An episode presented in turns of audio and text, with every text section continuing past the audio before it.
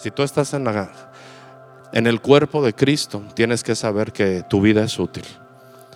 Tú tienes una función pensada en la eternidad. Eres importante.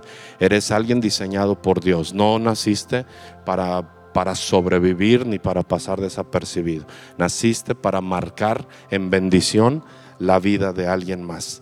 Y quiero solamente darte una reflexión. Quiero ir a Juan en el capítulo 2. Ah, hemos hablado de ser obviamente hijos de Dios y los hijos de Dios se hacen novios por el servicio que prestan en este mundo al que sea. Servir es servir, a quien sea. Servir es servir. La iglesia no se hizo para servir. Dios nos hizo para servir en este planeta. Cuando Jesús llegó a la tierra, no estaba esperando una congregación para hacer lo que tenía que hacer. Solamente estaba esperando cada tiempo para manifestar lo que tenía que hacer. En el capítulo 2 de Juan, ahí en las bodas de Canaán, si me lo pueden transmitir, muchas gracias, hijo. Ah, dice, al tercer día se hicieron unas bodas en Caná de Galilea y estaba allí la madre de Jesús. Y fueron también invitados a las bodas Jesús y sus discípulos. Y faltando el vino, la madre de Jesús le dijo, no tienen vino. Jesús le dijo, ¿qué tienes conmigo, mujer? Aún no ha venido mi qué? ¿No ha venido mi hora? ¿No ha venido mi hora? ¿O no la he podido identificar? Porque Jesús sí identificaba perfectamente los tiempos de Dios. Y ahorita yo veo cómo el tiempo se está terminando. Jesús no hablaba de una hora como decir, me está llegando la hora. Porque es muy diferente decir, me está llegando la hora con una... Ah, con un toque de resignación, decir, híjole, es que ya me llegó la hora. No es lo mismo decir eso que decir, no ha llegado mi hora. Decir no ha llegado mi hora es decir estoy listo para cuando el tiempo de Dios llegue a mi vida. Y aunque Jesús estaba ya en este momento listo de todo lo que él había aprendido, de los maestros de la ley y de la oración y la comunión que él tenía con su Padre, él estaba consciente que hay una hora para todo. Y yo te quiero hablar de que es un tiempo donde necesitamos pensar qué hora estoy viviendo. ¿En qué hora estoy viviendo? A ver, di conmigo, ¿en qué hora estoy viviendo? Yo veo a los jóvenes, veo a ustedes, veo a los niños y digo, Señor, ¿los padres entenderán la hora que están viviendo sus hijos? ¿Los hijos entenderán las horas que están viviendo los padres? Ah, los hermanos entenderán la hora que están viviendo como hermanos. Las familias entenderemos qué hora estamos viviendo.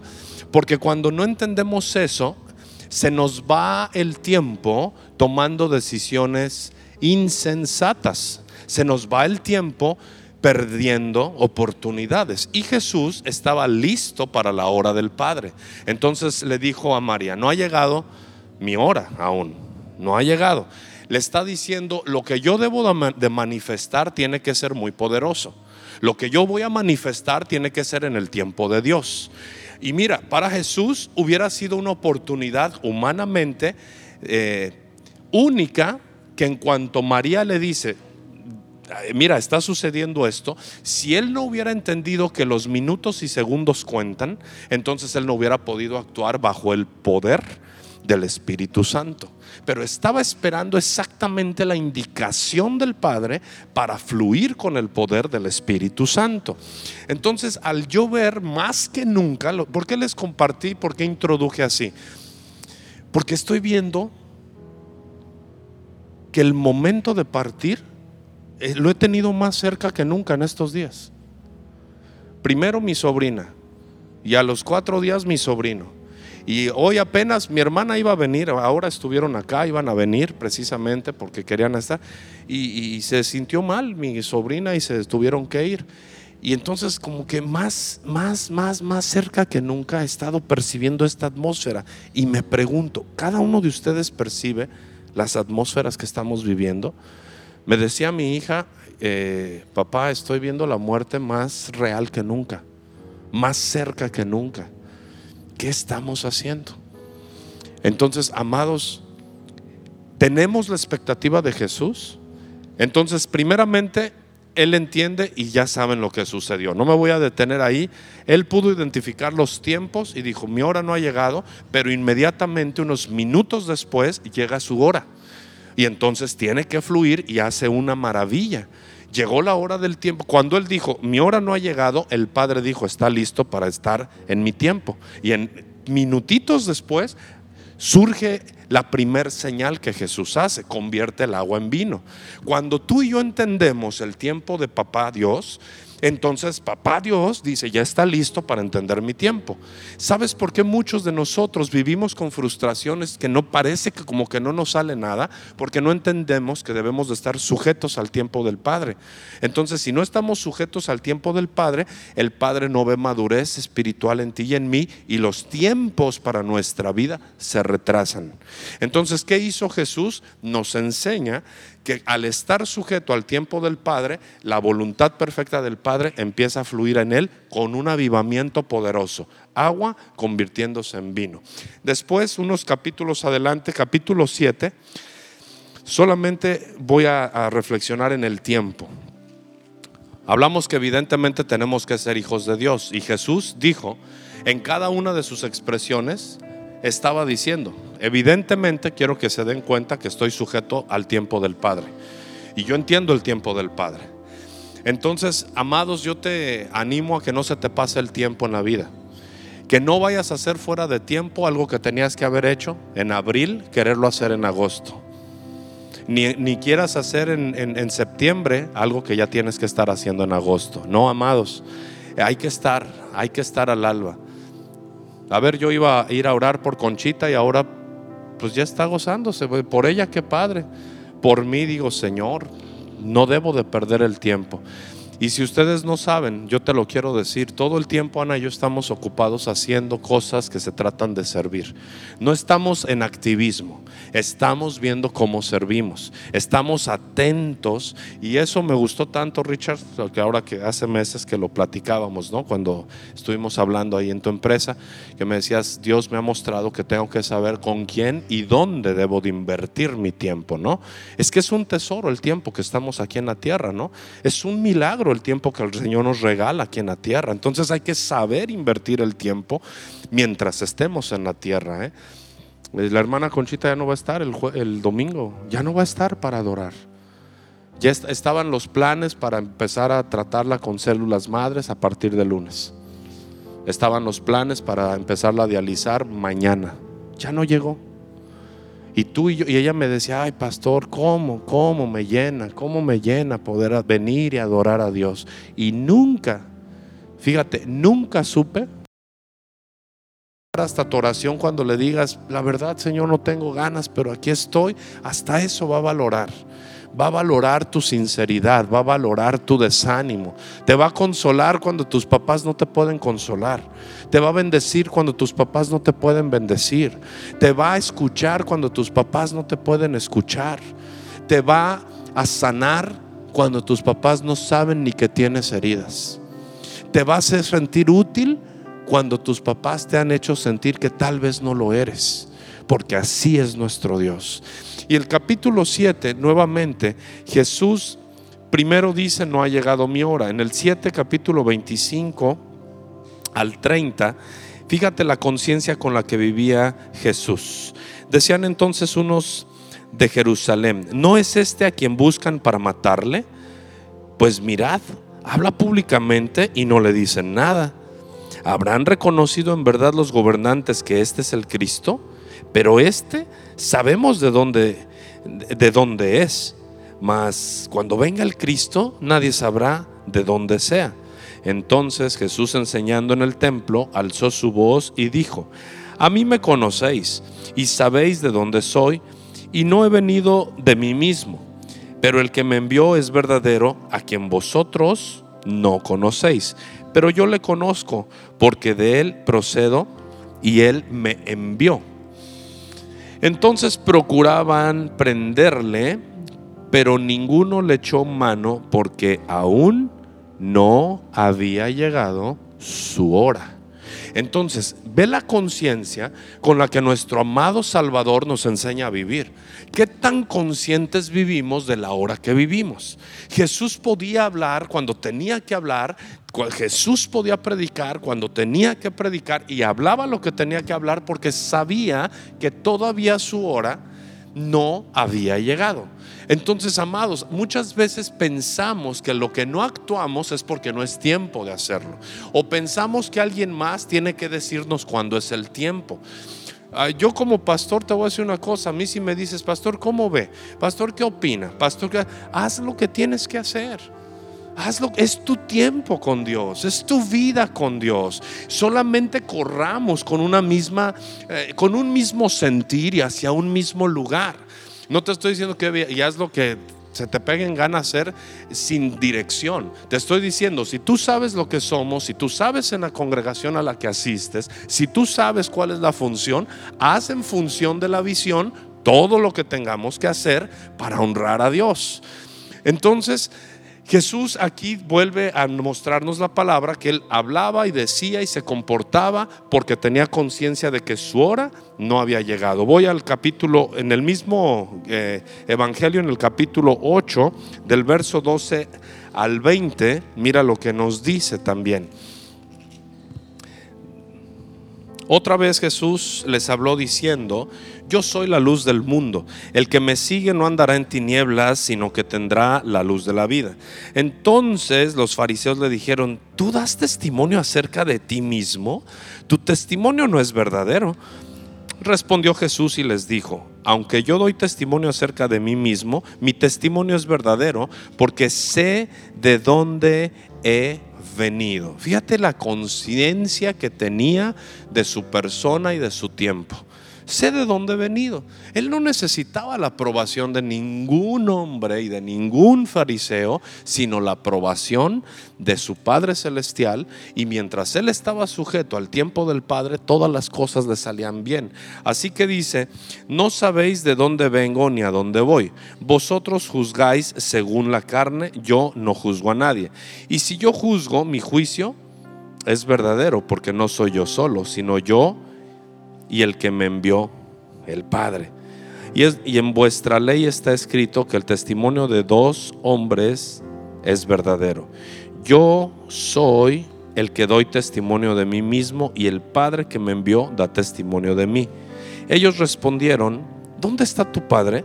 Respondió Jesús, ni a mí me conocéis ni a mi Padre, sino perdón, si a mí me conocieseis, también a mi Padre conocierais. Estas palabras habló Jesús en el lugar de las ofrendas, enseñando en el templo, y nadie le prendió. ¿Por qué? Porque aún no había llegado su hora. Y termino en Juan 17, hablando del tiempo, la conciencia, el fluir algo que sí, sí me, pesa un poco en mi corazón es que, pues la hermana Conchita le dijo a alguien, ¿cómo tengo ganas de hablar con el pastor? ¿Cómo tengo ganas de, de poder expresarle algunas cosas y tener un tiempo con él? Dijo, pero pues con las cosas que han pasado últimamente,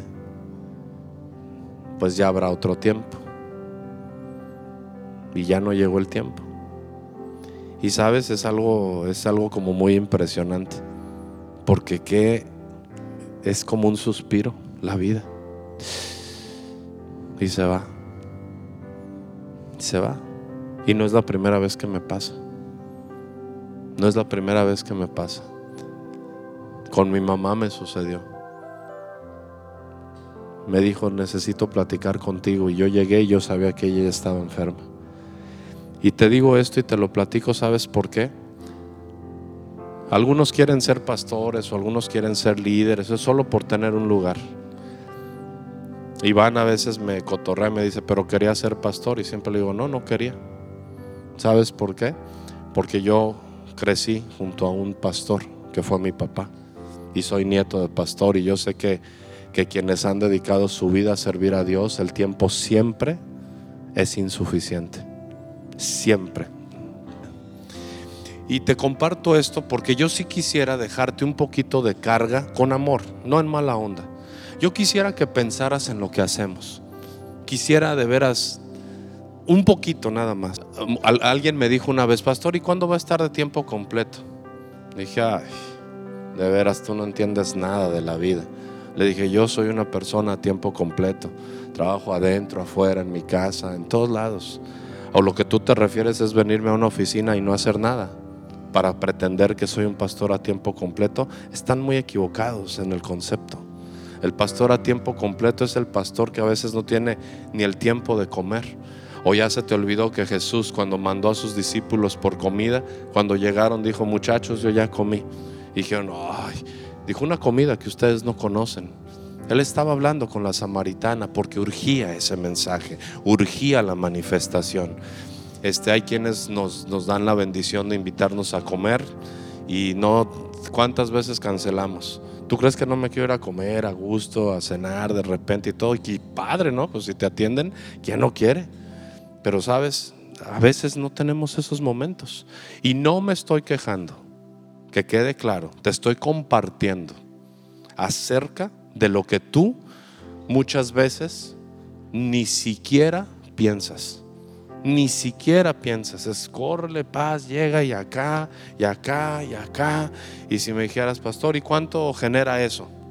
¿Cuánto te genera todo eso? ¿Sabes qué? Vida eterna y recompensas del cielo. Porque muchas de las cosas que hacemos ni siquiera tienen un precio.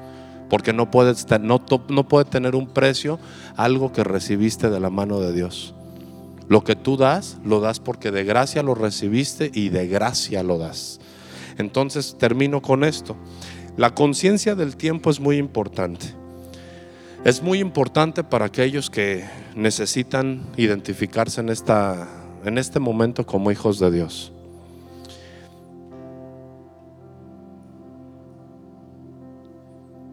Qué padre es invertir el tiempo en algo correcto. Sabes, a nosotros nos siguen hablando jóvenes de Aguascalientes. Quiere decir que invertimos bien el tiempo. Ya pasaron 20 años y siguen buscándonos. Eso no es jactancia, eso se llama satisfacción de haber arado la tierra, de haber volteado la tierra, limpiarla y sembrar semillas de vida eterna. ¿Sabes lo precioso que es eso? Es una bendición poder decir, híjole Señor, tan inútil que nos sentíamos y de repente te das cuenta que tu vida ha ido marcando pautas en las vidas de algunas personas. Es una bendición muy grande. Capítulo 17 de Juan, por favor. Jesús, los primeros tres tiempos que dijo no, no ha llegado la hora, era porque no era la hora apropiada para claudicar ni para rendirse.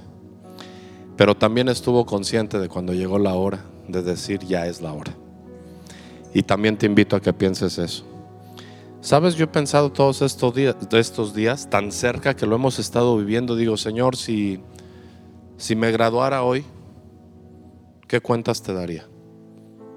Porque yo me voy a presentar a Jesús y tengo que rendir cuentas de mis días, tengo que rendir cuentas de mis horas, tengo que rendir cuenta de mi dinero, tengo que rendir cuenta de mis inversiones, tengo que rendir cuenta de todo. Y tú también, y tú también, no, te, no va a haber de otra. ¿eh? Jesús, ¿sabes que hasta del tiempo podemos ser homicidas? Imagínate que nos ponga un reloj Dios y que de repente diga, tú eres culpable de homicidio. Señor, nunca maté a nadie, ¿cómo no? Mataste el tiempo que te regalé en la tierra, culpable de homicidio del tiempo. ¿Cuánto tiempo pasaste en las redes matando el tiempo? ¿Cuántos tiempos pasaste conspirando, hablando, desanimado? Mataste el tiempo. Era un tiempo de oportunidad para tu vida. Era una oportunidad para bendecir a alguien más y no lo hiciste. Entonces, capítulo 17 dice así. Estas cosas habló Jesús y levantando los ojos al cielo dijo, Padre, la hora ha llegado. Antes de este momento siempre dijo, no ha llegado mi hora, no ha llegado mi hora, no ha llegado mi hora. Pero ¿qué tal en el 17? Padre, Y ahí levanta los ojos al cielo y a quien se lo tenía que decir, se lo dijo. Padre, la hora ha llegado. ¿Sabes qué estaba diciendo? Viví en tu tiempo. Cada instante y cada segundo lo viví con entendimiento. Llegó la hora, Padre. Llegó la hora. Ahora, Jesús no habla con resignación de esta hora. No.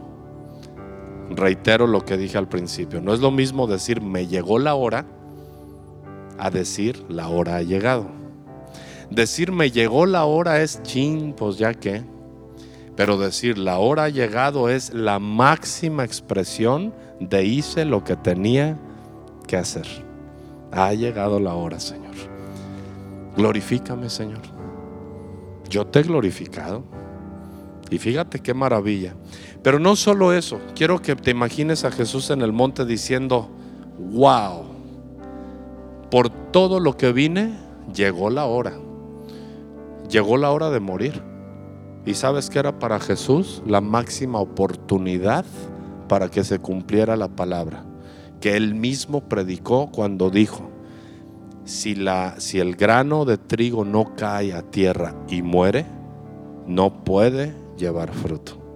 Jesús cuando predicó eso, sabía que él tenía que morir para que su vida se potencializara al máximo. Te pregunto, amado hermano, amigo, compañero de milicia, si así lo consideramos. Yo sí quisiera que me consideraras, de veras ya no el pastor, ¿eh? Eh, considerar que tienes un pastor es un respeto que va más allá de decirlo.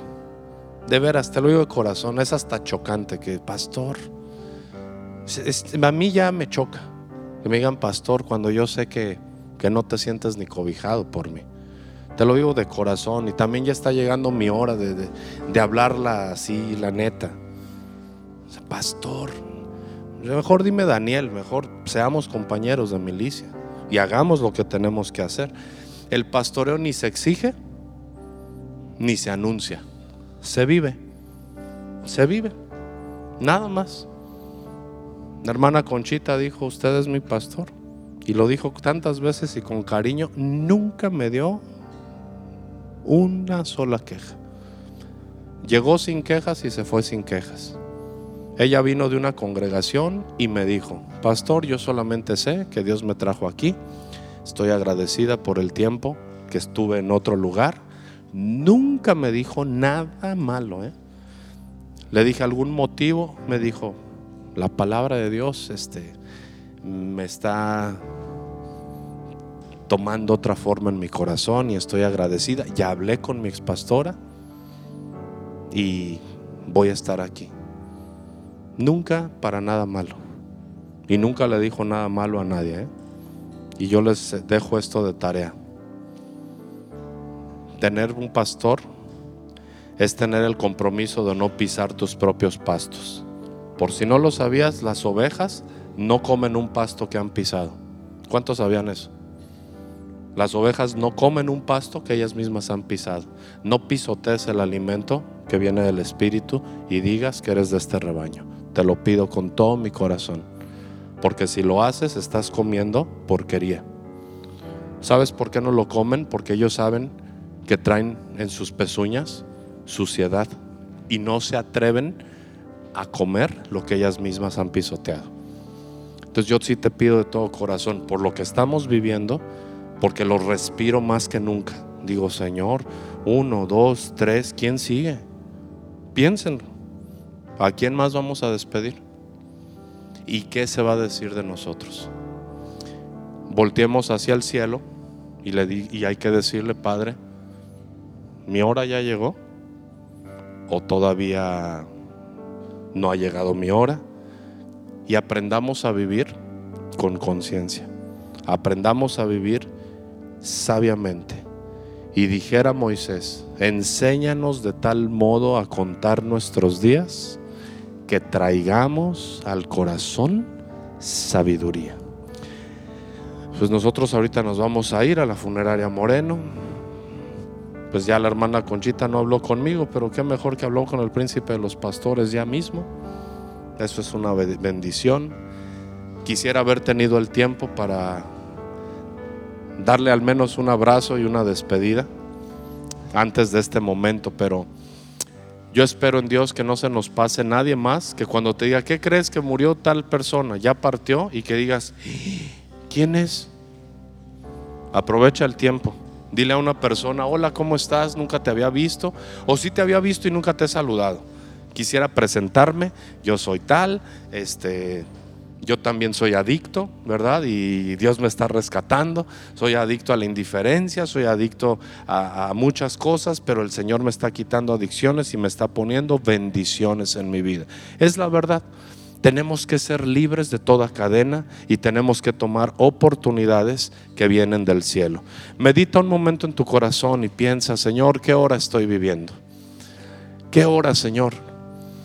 Es la que sí debo de tomar y qué hora, Señor, ya no debo de tomar. Padre, ayúdanos a ser sensibles como hijos. Tú eres el alfa y la omega. Tú eres el tiempo. Tú eres el principio y el fin. El tiempo está en ti, Señor. Gracias por los que podemos meditar en tu palabra. Gracias por los que hemos decidido caminar tomados de tus promesas, agarrados de tu instrucción. Te pido por los jóvenes, los niños, los adultos que somos Señor, potencialmente almas eternas. Ayúdanos a entender que estamos en una agenda donde el día de nuestro nacimiento es lo único que sabemos, pero el día en que nos llamarás no lo sabemos. Pero sí sabemos que cada día, Señor, podemos deleitarnos en tu misericordia siendo obedientes a ti. Te pido nos lleves con paz, Señor, y nos lleves para ser de bendición en este momento y abrazar a la familia de Conchita que necesitan, Señor, un abrazo de alguien que les dé palabras de esperanza también. En tu nombre, Señor Jesús. Amén y amén.